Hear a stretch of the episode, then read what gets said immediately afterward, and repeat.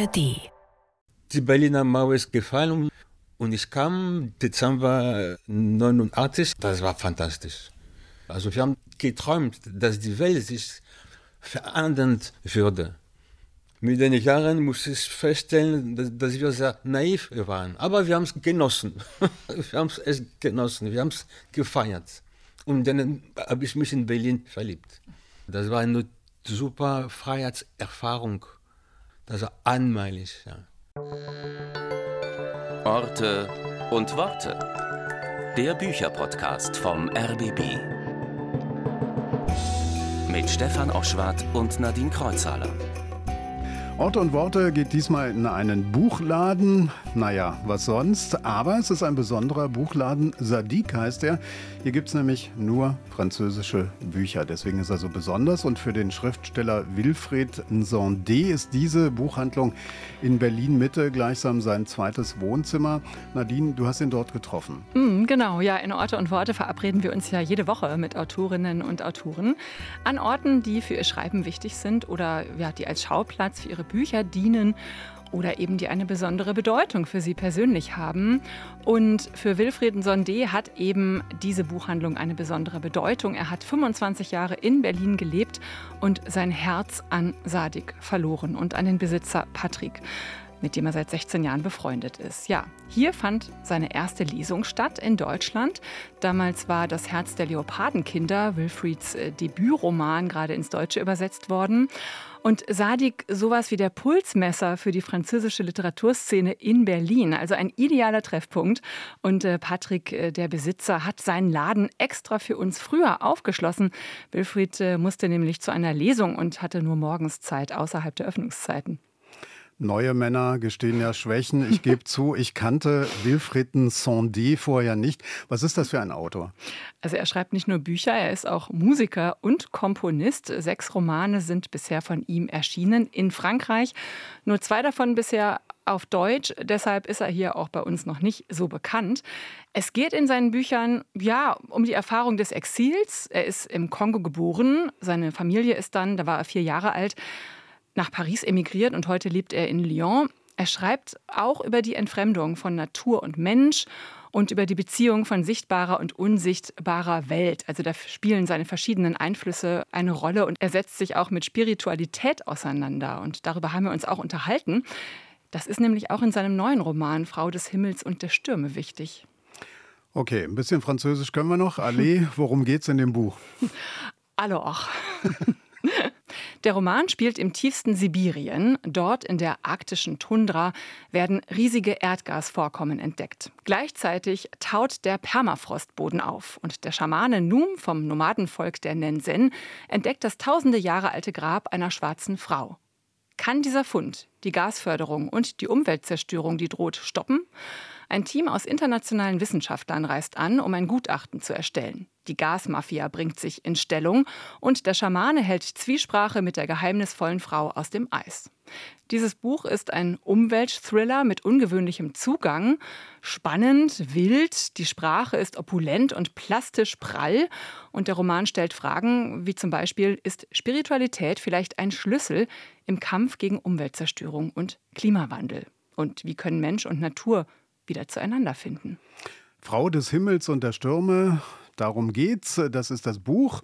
Und der Autor heißt Wilfrieden Sondé. Und mit ihm trifft sich Nadine jetzt in der französischen Buchhandlung Sadik in Berlin Mitte. Hallo. Hallo. Hallo Nadine. Ja, danke, dass du den Laden extra für uns aufschließt. Ja, das ist ja, wir sind ab äh, 14 Uhr geöffnet äh, am Montag, aber für unsere Freunde, das ist äh, ja wie eine Tradition. Ja. Äh, Wilfried ist immer eingeladen bei mir.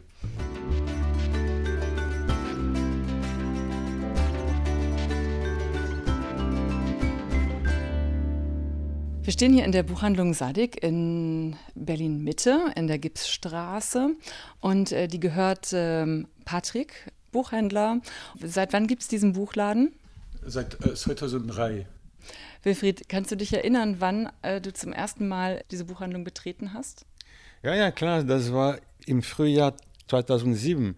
Mein Debütroman, das, das Herz der Lopankinder, ist im Februar 2007 erschienen. Und äh, dann kam ich hier, das war vielleicht im April, um zu gucken, ob das Buch auch hier war. Und das war hier, dann haben wir uns kennengelernt und, und Patrick hat gleich eine Lesung geplant. Und das war im Juni, im Juni 2007. Es war ein sehr schöner Tag und wir hatten Angst, dass keiner kommt und es war voll. Ist die französische Szene groß hier, also was Literatur angeht? Ja, der, äh, ja wir haben viele Lesungen gemacht äh, zwischen äh, 2005 und 2015. Das war äh, unglaublich. Ja. Äh, wir ja, haben ja, Matthias Senard, äh, Olivier Guez, ja, die, die, die, ganze Szene. Mitte war äh, super aktiv, die Spanauer Vorstadt. Wir waren eine kleine Avantgarde für mich als Buchhändler, armer Buchhändler. Ich bin Passeur, sagen wir auf Französisch. Das ist, ah, das ist eine Anthologie ja, äh, über, den, über den Laden. Zehn Jahre, ja. ja, ja, ja. Gibt es ein Bild? Ah, ja, unten hier. Ja, also das war ja das Straßenfest, oder? Ja, ja, ja. Ja, ja, ja also damals, als äh, die Räumlichkeiten noch in der Linienstraße waren, da war ein Straßenfest und äh, ich habe äh, Musik gemacht vor dem Laden. Also das, das, war super, ja. Das ist die schönste Erinnerung. Ja. Stimmt, du bist auch Musiker, ne? Was machst du für Musik? Also äh, seit Jahren jetzt mache ich musikalische Lesungen und äh, ich bin auch jetzt Dramaturg für, eine Oper welche in, im Theater von Caen gespielt wird, in der Oper von Nancy, von Luxemburg und äh, im Theater von Champs-Élysées in Paris. Und das ist David und Jonathan. Das ist ein Libretto, also Barock. Ich bin ganz froh, dass ich jung noch war in Berlin. Ich habe Afro-Punk-Musik gemacht, also ich war um die 20. Jetzt, wo ich über 50 bin, mache ich Musik an der Oper. Also das ist ein netter Weg, oder? Auf jeden Fall. Also mit dem Alter ein bisschen ruhiger geworden, oder wie? Ja, ruhiger, langsamer. ja. Also ist äh, die Buchhandlung Sadik so ein bisschen so ein Wohnzimmer für dich? Ja, ja, genau, ja. Es ist nicht nur ein Laden, es ist wirklich ein Ort, wo man kommt und weiß, man trifft Leute, die man kennt, Patrick geht Kaffee und so. So zwischen Wohnzimmer, Kaffee und Buchhandlung.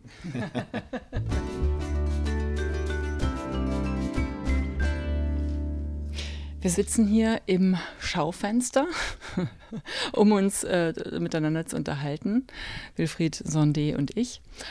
Wilfried, sprechen wir mal über dein Buch, Frau des Himmels und der Stürme. Das ist ein sehr poetischer Titel. Wieso hast du diesen Titel gewählt? Ich meine, das ist jetzt der deutsche Titel. Ja. Wie ist der französische Titel? Femme du ciel et de tempête, dasselbe. Ich kann leider nicht sagen, warum ich den Titel äh, gewählt habe, weil man entdeckt es am Ende. Es ist immer schwierig, über diesen Roman zu sprechen, weil ich darf nichts verraten. Weil es ist wirklich, man geht von Überraschungen über Überraschungen. Also und der Titel, also der Sinn, man entdeckt das am letzten Satz. Aber wir können trotzdem etwas über das Buch und den Inhalt verraten. Du hast es schon angesprochen, es ist eine Art Thriller, es ist ein, ein Umwelt-Thriller vielleicht? Ja, also ich finde also Umweltthriller, das, das passt total, ja. Weil ich wollte über die Umwelt sprechen, ich wollte die spirituelle Ressource einfügen ins Thema. Und äh, da die Spiritualität so eine Mischung von Philosophie, Metaphysik, Ethik, Magie ist, es, es kann ein bisschen Angst machen in einem Buch. Und so musste die Form eben ein Thriller sein, damit äh, die Leserin einfacher ins Thema rankommt. So. Damit die Leserinnen sozusagen mitgenommen werden. Genau. Ja. Dass der Leseprozess angenehm und spannend bleibt um ins Thema besser reinzukommen. Die Geschichte ist ziemlich wild, finde ich. Es geht um den Schamanen Num. Er lebt in das ist die arktische Tundra, ne? Die Halbinsel Jamal, das ist äh, Nordsibirien. Da lebt er und Nun ist es so, dass dort gerade Gasfelder, Gasvorkommen entdeckt wurden. Und natürlich sollen die jetzt erschlossen werden. Äh, das verspricht Profit. Diese Gasfelder sollen erschlossen werden. Das heißt, die Natur ist in Gefahr, zerstört zu werden. Er wartet auf ein Zeichen sozusagen, betet auch zu den Göttern, versucht Kontakt aufzunehmen, äh, damit das verhindert werden kann. Und dann findet er eines Tages im aufgetauten Permafrost eine dunkelhäutige, eine schwarze Frau, die geschmückt ist wie eine Königin. Ja, also Erdgas verspricht Profit für die Firma, für den Geschäftsführer und Wohlhaben für uns. Ich würde auch sagen, die Hauptfigur ist die Natur in seiner Vielfältigkeit. Faszinierend, aber auch gefährlich. Also nun sagt, dass er eine Frau mit dunkler Haut entdeckt hat und äh, sagt, dass sie wahrscheinlich eine Afrikanerin ist, was nicht sein kann. Weil, also, äh, also ich habe diese Idee gehabt, weil 2017, glaube ich, in Dänemark äh, haben Wissenschaftler menschliche DNA gefunden, ganz alt. Und das war von einer Frau, die eine dunkle Haut hatte die in Dänemark vor 8000 Jahren lebte. Äh, wenn man sich äh, für Paläogenetik interessiert, weiß man, dass die Europäer dunkelhäutig waren. Das ist nicht so wichtig, aber es ist gut zu wissen. Und das habe ich nicht erfunden, das sagen die Wissenschaftler vom Max-Planck-Institut in Leipzig. So. Und ich habe dann mir überlegt, was passieren würde, wenn man eine richtige Frau gefunden wird, also ein Mensch. So, was könnte das verursachen? Un point lumineux affleurant de la terre. Ein leuchtender Punkt aus der Tiefe interessierte und faszinierte Num. Er widerstand dem Schillern, das sich immer stärker ausdehnte, bis es ihn umhüllte und an sich zog. In seiner Meditation flüsterte ihm eine Stimme ein, sich dem Punkt zu nähern und seine Finger in den Lehm zu tauchen. Kaum hatte er den Boden berührt, zog dieser sich zurück und gab eine etwa 30 Zentimeter große Öffnung frei. Ein feiner goldener Strahl, dessen Bahn nun mit zusammengekniffenen Augen folgte, fiel in den Hohlraum darunter, streifte die Spitze eines Elfenbeinzepters und blieb auf den Silberplättchen eines prunkvollen Brustschmucks liegen. Num zuckte erschrocken zurück begann dann aber das Grab in der winzigen Höhle genauer zu erforschen.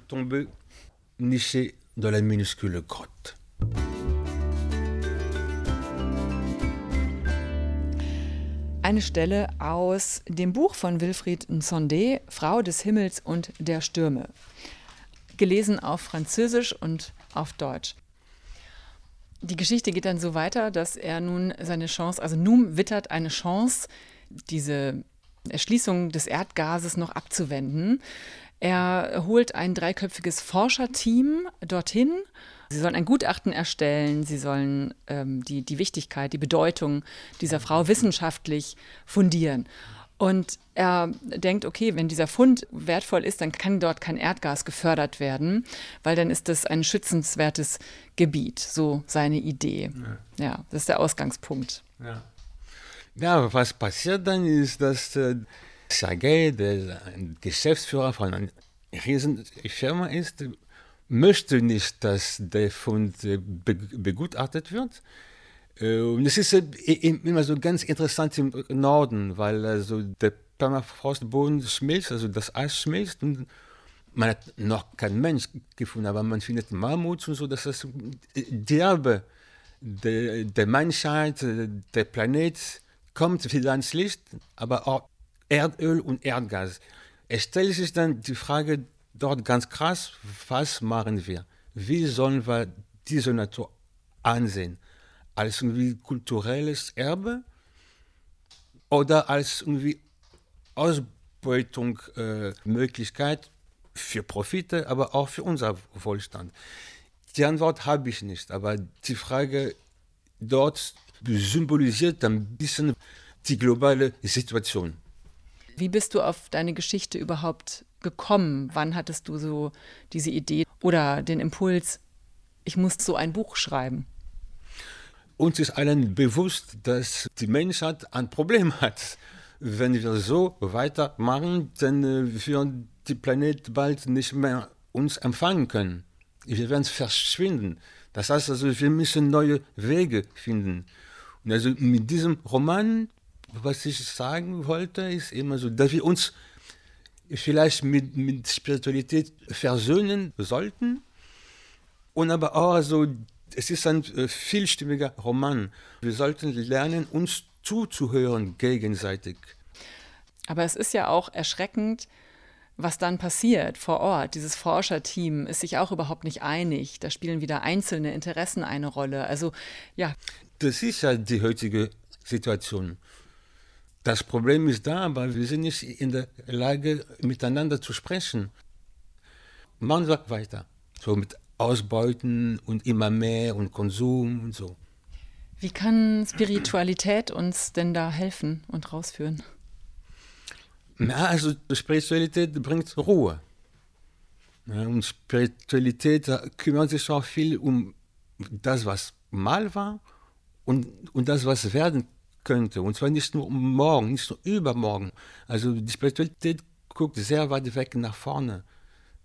Und äh, ja, also die Spiritualität von Num oder von irgendwie Völkern, die anders die Natur betrachten, kann uns helfen, vielleicht irgendwie festzustellen, zuerst, dass es äh, verschiedene Sichten gibt und dass unsere vielleicht nicht die richtige ist, nicht die einzige. Wie spirituell bist du denn selbst?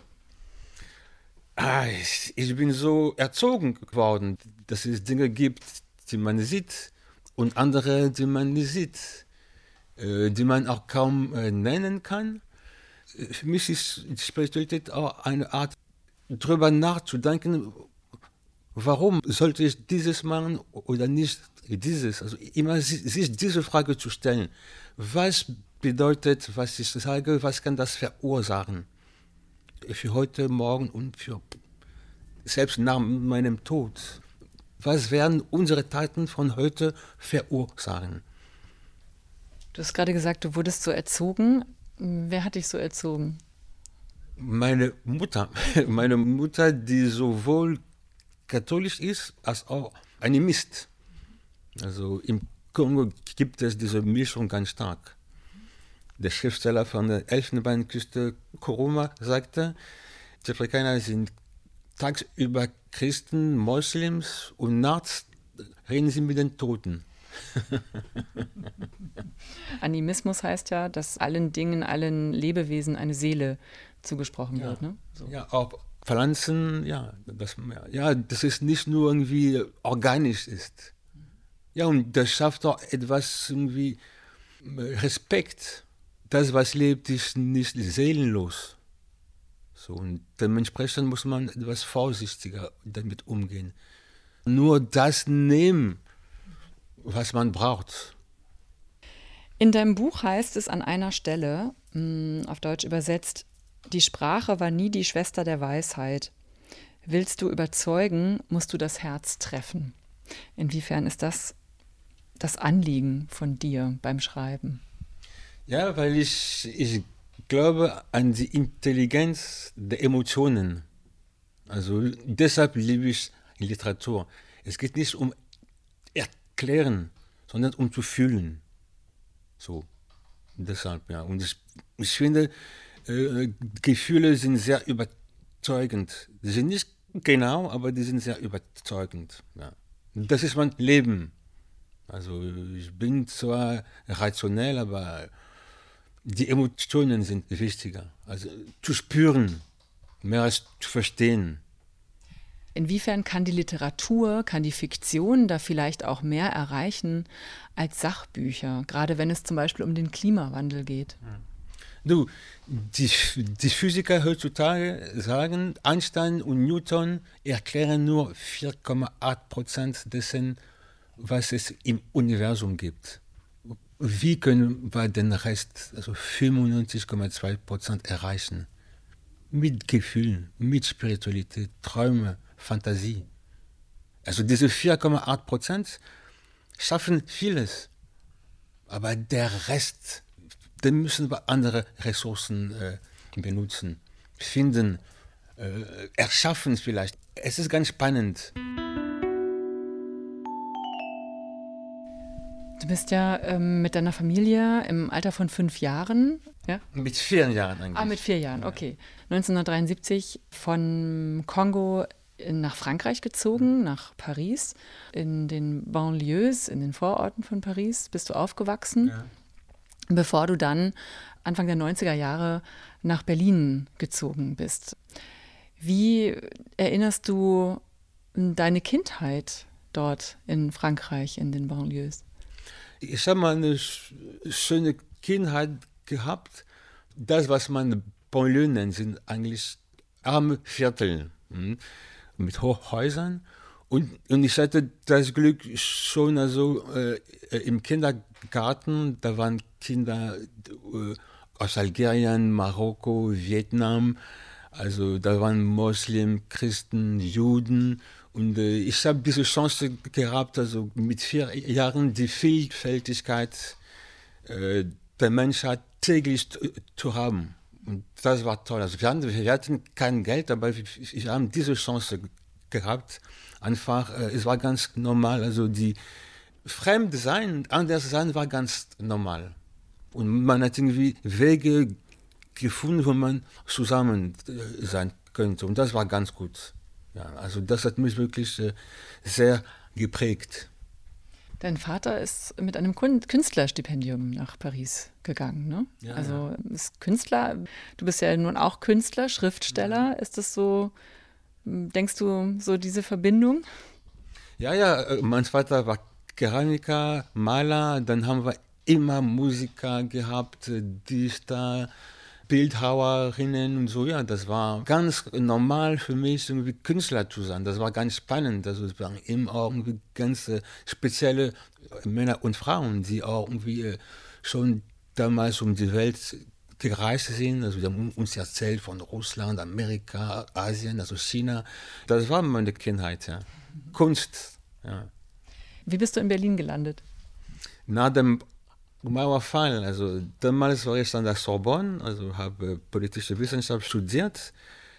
Und äh, die Berliner Mauer ist gefallen und die Lehrer haben, haben, uns gesagt, es lohnt sich dahin zu gehen, weil also die, die Geschichte passiert da. Und ich kam Dezember 89 am 27. genau und das war, das war fantastisch.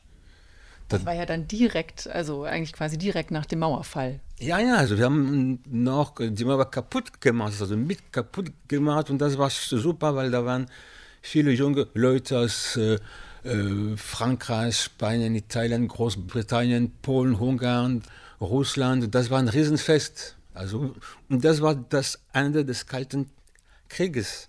Also im selben Jahr hatte ich die Musterung, die Musterung für die französische Armee gemacht wo uns erzählt hatte, äh, ihr müsst bereit sein, gegen die Roten zu kämpfen. Das machte Angst. Und diese Möglichkeit ab November 89 gab es nicht mehr. So für uns, also ich war, ich war noch 20, für uns der Krieg war zu Ende. Und die von drüben, also die Polen, die Russen, waren auf einmal Freunde. Das war toll. Also wir haben dann geträumt, dass die Welt sich verändern würde. Wir haben uns geirrt. Man sieht das jetzt mit Russland und der Ukraine. Also das tut weh, weil also damals war es, also man könnte sich überhaupt nicht vorstellen, dass es je wieder einen solchen Krieg geben könnte. Also in diesen Tagen von 89, 90, das war undankbar. Ja mit den Jahren muss ich feststellen, dass, dass wir sehr naiv waren. Aber wir haben es genossen. wir haben es genossen. Wir haben es gefeiert. Und dann habe ich mich in Berlin verliebt. Ja. Der Klassiker. Ja, ja, ja. ja. ja. Und daraus wurden dann 25 Jahre, ne? Du hast 25 Jahre in, in Berlin gelebt und ich glaube, du hast dann auch in der Zeit, ähm, bist auch Vater geworden ja, von ja. zwei Kindern. Ja, ja, ja. Also ich habe zuerst mein Magister gemacht und dann, also Juli 91 habe ich meine erste Wohnung hier in Berlin gehabt, also meine erste Polizeianmeldung. Ja, und dann waren es ja 24 Jahre. bis 2015. Ja. Super Zeit, ich habe hier so viel gemacht, also Sozialarbeit gemacht, Musik, so viele Konzerte, damals Tacheles, Café, Zapata und so, Schokoladen, also diese ganze Szene, also besetzte Häuser, das war super. Kenne ich auch noch. Ich bin 1996, also später, aber 1996 nach Berlin gezogen und äh, genau, kenne auch noch Tacheles und die ganzen Läden und ja die brachen, die leerstehenden Häuser, wo dann Partys stattfanden. Das war schon ja, eine besondere Zeit. Ja, also hier in Mitte zur Holkestraße war super. Da war, ich weiß nicht mehr, wie der Club heißt, hieß. Äh, ja, also das Ganze war also utopisch, also avantgarde und nett und sehr kreativ. Also man könnte überall Konzerte machen, die Leute kamen. Also wir haben gefeiert. Ja. Die große Freiheit? eine Riesenfreiheit. Ja. Das war eine super Freiheitserfahrung. Also ich bin wirklich froh, dass ich meine Jugend hier in Berlin in diesen Jahren verbracht habe. Das war einmalig. Ja. Mhm. Es war sehr preiswert, äh, sehr entspannt. Also es gab ja im, im Osten war es ein bisschen schwierig mit Neonazis und so. Aber hier so in Charlottenburg, Schöneberg, Mitte, Friedrichshain, Kreuzberg, das war ganz toll. Ja und sehr intensiv. Ja, du hast ja vorhin gesagt, ähm, als du als Kind vom, vom Kongo nach Frankreich äh, gezogen bist und dort in Paris äh, gelebt hast, hast du dich überhaupt nicht fremd gefühlt, weil so viele andere da waren, die auch von überall her kamen. Wie ging es dir in Berlin? Gab es diese Momente, dieses äh, Fremdheitsgefühl? Wie war das in, so in den Anfangsjahren? Du, also ich, ich wohnte im Charlottenburger Kiez wo es damals 44 Prozent Ausländer gab. Und dann war ich zu Hause da, weil es war ganz gemischt. Also viele Türken, Araber, Afrikaner und äh, viele ehemalige besetzte Häuser, weil das war ja das Sanierungsgebiet von Charlottenburg. Ja, und das war auch so eine Insel der Toleranz und Freiheit und äh, Offenheit. Aber gleichzeitig waren die 90er Jahre, das hast du auch schon erwähnt, ja auch geprägt von eben Übergriffen von Neonazis. Und ähm, war der Osten sowas wie so eine No-Go-Zone für dich? Ja, also das war eine No-Go-Zone. Ich, war nie in, äh, in Pankow, in Hohenschönhausen einmal, in Köpenick nie. Ja, also damals also für uns, sage ich mal so, sehbare äh, äh, Fremde, ja, war der Osten No-Go-Zone. Nur also, ich hatte eine Band und äh, mit anderen Bands aus Berlin, wir haben Konzerte dort gemacht, wo Angriffe stattgefunden hatten. In Hoyerswerda, Magdeburg, Dresden. Da waren wir sehr engagiert, aber wir haben mit Musik geantwortet, mit Kunst, nicht mit äh, Gewalt. So. Und welche Erfahrungen ähm, hast du da gemacht? Also wie, war, wie waren die Reaktionen? Also die Leute waren froh, dass es uns gab. Also da war, also, also das war toll. Also äh, ja, weil es gab ja nicht nur Neonazis, da waren die Leute froh, dass wir doch kamen, um zu zeigen, wir sind hier und wir feiern weiterhin. Also trotz Gewalt und Rassismus. Wie lange bist du jetzt schon weg aus Berlin und warum bist du weggegangen? Uh, also ich bin jetzt seit acht Jahren weg. Äh, also deshalb ist mein Deutsch äh, leider Gottes nicht mehr so gut. Aber ja, also viele Gründe, äh, Privatgründe. Und oh, also es ist wirklich einfacher, wenn man ein französischer Schriftsteller ist also ich verdiene viel mehr Geld, seitdem ich in Frankreich lebe, weil da kann ich viel mehr Lesungen machen. Die Journalistinnen sind dort, also die Verlage, also das ist wirklich einfacher. Mhm. Also, also Frankreich ist sehr zentralisiert und auch die, die Literatur. Also wenn man in Berlin ist, ist man weit weg.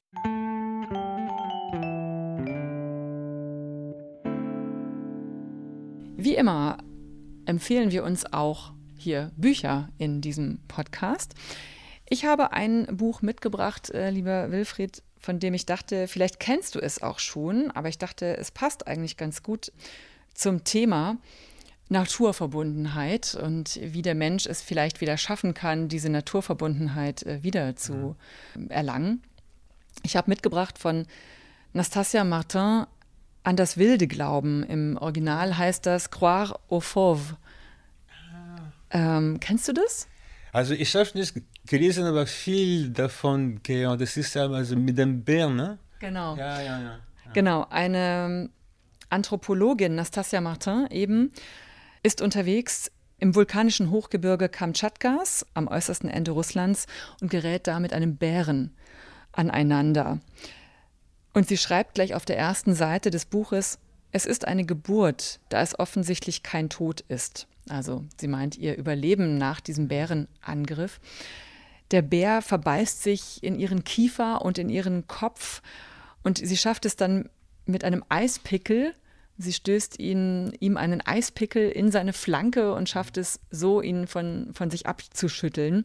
Sie kann sich befreien und wie durch ein Wunder überlebt sie. Und nun ist es ja so, als Anthropologin erforscht sie die Lebensweisen der Ewenen, eines sibirischen Volkes, und wird jetzt aber durch diesen Bärenangriff selber zum Forschungsobjekt, zum medizinischen Wunder und betritt geistiges Gefilde, das sie vorher zwar erforscht hat, aber das nicht zu ihrem eigenen Denken gehörte, nämlich zum Beispiel den Animismus. Damit setzt sie sich jetzt auseinander, also die Vorstellung davon, dass jedem Lebewesen eben eine Art Seele innewohnt.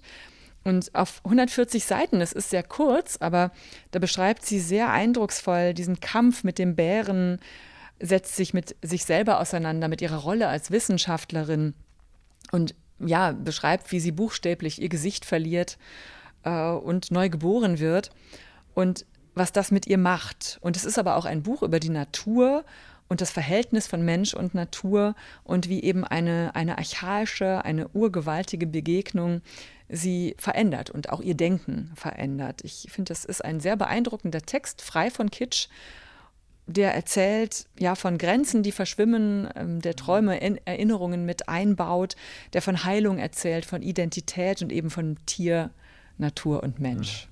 Ist das ein Buch, das dich interessiert? Ja, ja, ja, also ich, ich möchte es lesen, nur ich finde die Zeit nicht. Aber ich habe viel davon gehört, aber da sind auch viele Ähnlichkeiten mit meinem Buch. Also, also das Buch interessiert mich sehr, ja. Also Nastasia Martin an das wilde Glauben wurde aus dem Französischen von Claudia Karl Scheuer übersetzt und ist bei Mattes und Seitz auf Deutsch erschienen. Welches Buch möchtest du empfehlen? Ich habe eigentlich ein super Buch gelesen, ein indischer Thriller. Age of Vice von, also der Name ist ein bisschen kompliziert, Depti Kapoor. Das ist eine junge Autorin aus Indien. Also ich glaube, sie lebt in London und äh, das ist ein Krimi, das ist fantastisch. Es ist spannend und man lernt viel über Indien heutzutage. Das ist klasse. Also ich weiß nicht, ob es auf Deutsch schon gibt. Auf Englisch auf jeden Fall und Französisch. Gibt es das hier in der französischen Buchhandlung auch? Patrick? Nein. Das sind 600 spannende Seiten. Also ich habe es innerhalb zwei Tage gelesen. Ich konnte nicht mehr aufhören. Okay, also das ist doch auch was für den Urlaub zum Beispiel, so ein Total. Krimi. Ja. Oder jetzt, wenn man mit der Deutschen Bahn fährt, weil es dauert, dann, man braucht ein gutes Buch, ein ganz ein gutes, langes Buch. Auf jeden Fall, du hast gerade ähm, Erfahrungen gemacht ne, während deiner Lesereise. Oh ja, ich bin jeden Tag Zug gefahren und leider, die kamen immer zu spät. Alle. Jeden Tag. Also die DB war mal besser. Aber war ganz toll. Also ich war überall in der Republik. War klasse.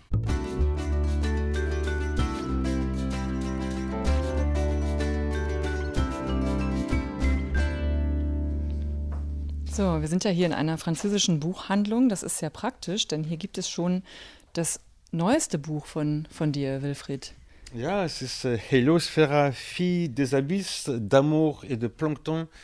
Das ist äh, eine Liebesgeschichte zwischen zwei Plankton, ein pflanzlicher Plankton und ein tierischer Plankton, die sich suchen gegenseitig und finden und vereinen. Und sowas passiert äh, in den Ozeanen und Meeren seit 500 Millionen Jahren. Also Plankton ist faszinierend. Die geben uns 50 bis 70 Prozent unser Sauerstoff und sind eben fähig, sich zu lieben. Faszinierend. Ein Buch über Plankton. Wieso?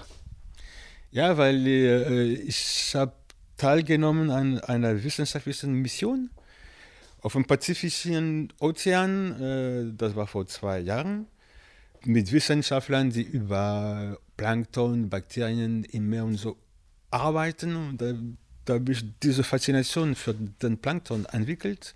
Und äh, ja, also jetzt, wenn ich äh, am Meer bin, ist, weiß ich, dass, es, dass es nicht nur Wasser ist, sondern Milliarden von Wesen leben dort. Äh, und äh, wir wissen jetzt, dass es irgendwie viel auch mit Kooperation funktioniert und nicht mit äh, Aggressivität und Kraft. Sowas gibt es ja, aber die Kooperation findet häufiger statt als die Konkurrenz. Und das könnte auch eine Lektion für uns sein. Also auch wieder ein Buch über die Umwelt, über die Natur, also ein Versuch, dass wir die Zusammenhänge besser verstehen. Zumal, dass wir das, was neben uns lebt, anders betrachten. Nicht als Besitz, dass wir so etwas wie Empathie oder Respekt entwickeln. Ein Stück weit.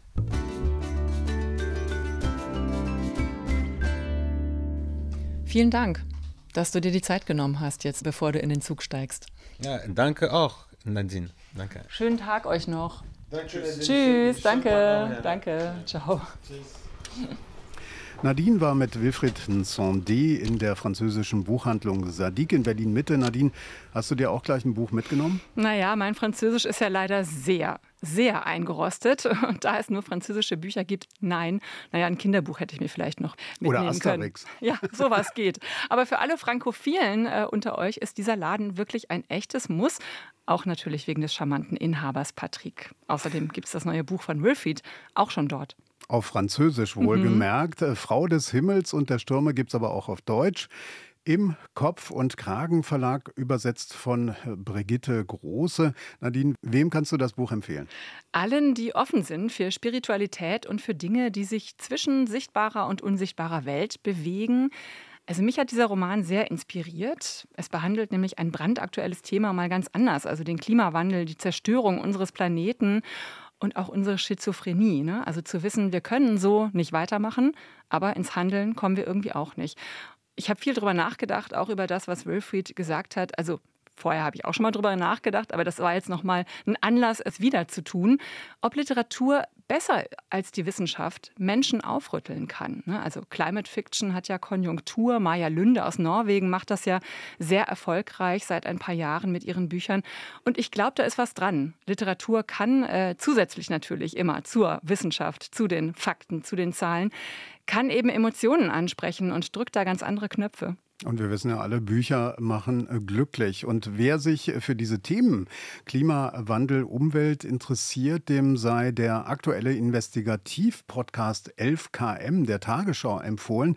Der geht äh, nämlich der Frage nach, wie gut eigentlich Deutschland auf den Klimawandel vorbereitet ist. Spoiler so Mittel zu finden in der ARD Audiothek.